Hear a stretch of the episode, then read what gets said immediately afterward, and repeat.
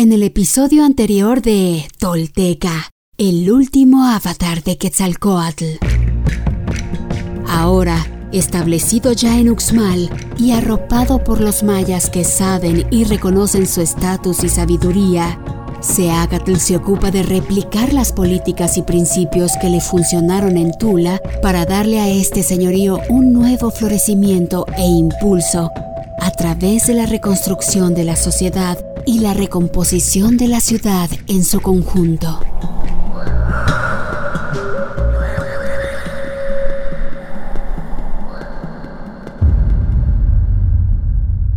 Esto es Tolteca, el último avatar de Quetzalcoatl.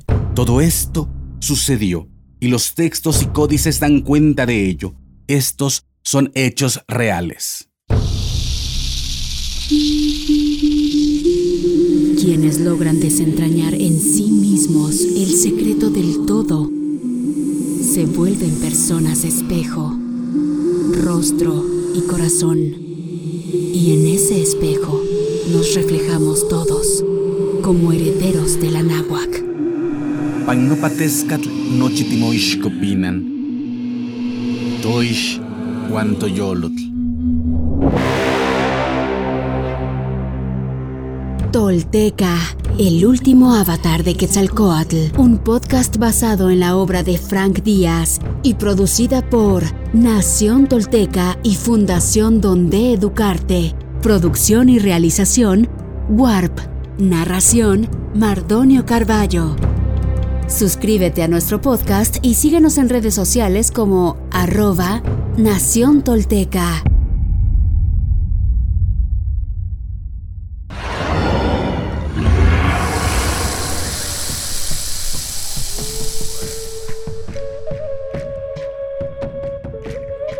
La serpiente de Izamal, en un nuevo contexto y con una misión inesperada. Nuestro señor Unocaña es empujado por los mayas a asumir el gobierno de Uxmal. Como parte de su propia reinvención, se acata acepta y se enfoca en establecer un nuevo orden y una filosofía de vida distinta para todos los que ahora están bajo su tutela y listos para seguir su mandato y su guía tolteca.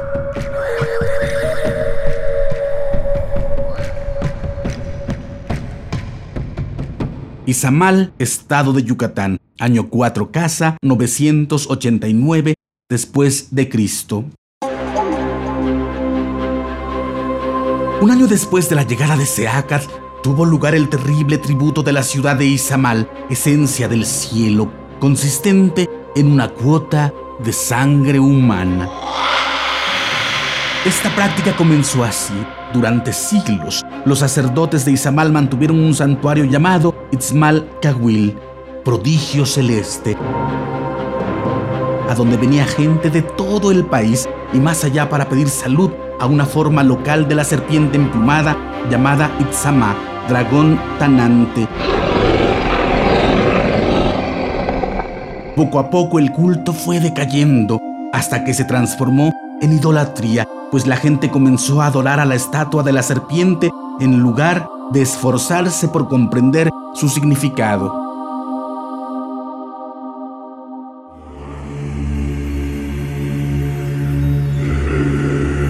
En cierta ocasión, una epidemia diezmó a los moradores y estos consideraron que los sacerdotes no hacían bien su trabajo, por lo que dejaron de ofrendar al santuario.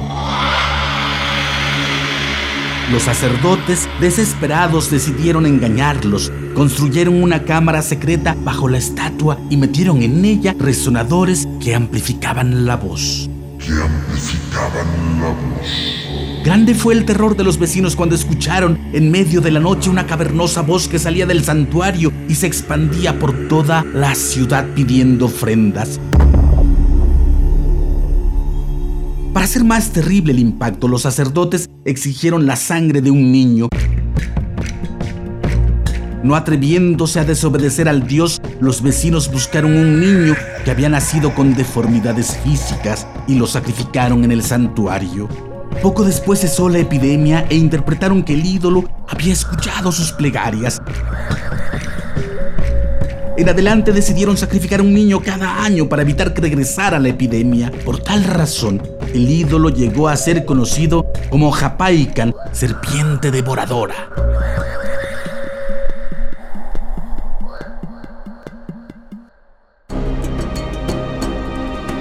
Cuando Seacat se enteró de la costumbre, se indignó en gran manera. Fue a pedir a Canul Ulil, guardián del caracol, el gobernante de Izamal, que descontinuara los sacrificios. Los sacrificios. Pero este respondió que no podía abolir una costumbre tan antigua, pues ello traería calamidades sobre su pueblo. Dice el códice florentino. En verdad, nuestro Señor Serpiente Emplumada es un ser de paz. Él viene a ordenar las cosas divinas, a sanar al pueblo, a enjugar las lágrimas y anular la muerte.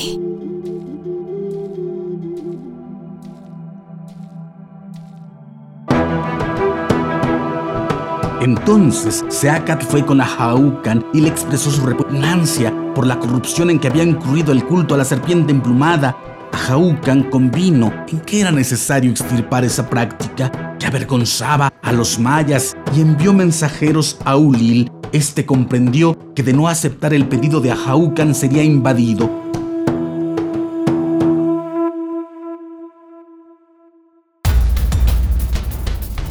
llamó a sus soldados y marchó contra Chichen Itza. Ulil tenía en su favor la sorpresa, pero los Itzaes se defendieron con tanto valor que tras una rápida y violenta batalla derrotaron al ejército de Izamal y apresaron a Ulil. Le ataron las manos a la espalda, lo pusieron de rodillas y después de dictar sentencia, lo decapitaron. La noticia de cómo Seacatl había acabado con la sangrienta costumbre de Izamal corrió rápidamente por todos los rincones del país, alegrando a unos e inquietando a otros. Los moradores sencillos lo aclamaron como su salvador, pero los sacerdotes no veían con buenos ojos que un extranjero hubiera venido a cambiar sus costumbres ancestrales. Por ese motivo le apodaron Masui, incendiador, Nuevos éxitos y gloria llegan para el penitente, pero también se gestan nuevos enemigos.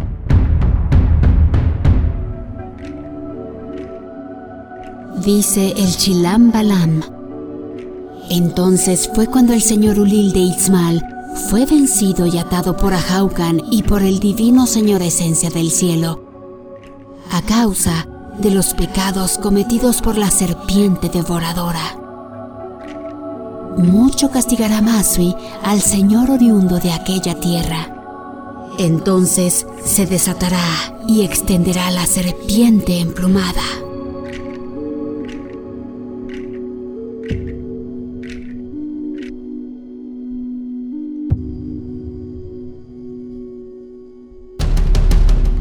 Sea Caltopil Nashil Quetzalcoatl, nuestro señor Unocaña, cuarto paso de la serpiente emplumada, fiel a sus convicciones y sus principios, leal a sus palabras y consecuente con ellas en sus acciones, el elegido defiende la esencia de su gente y trata de protegerlos, incluso de ellos mismos.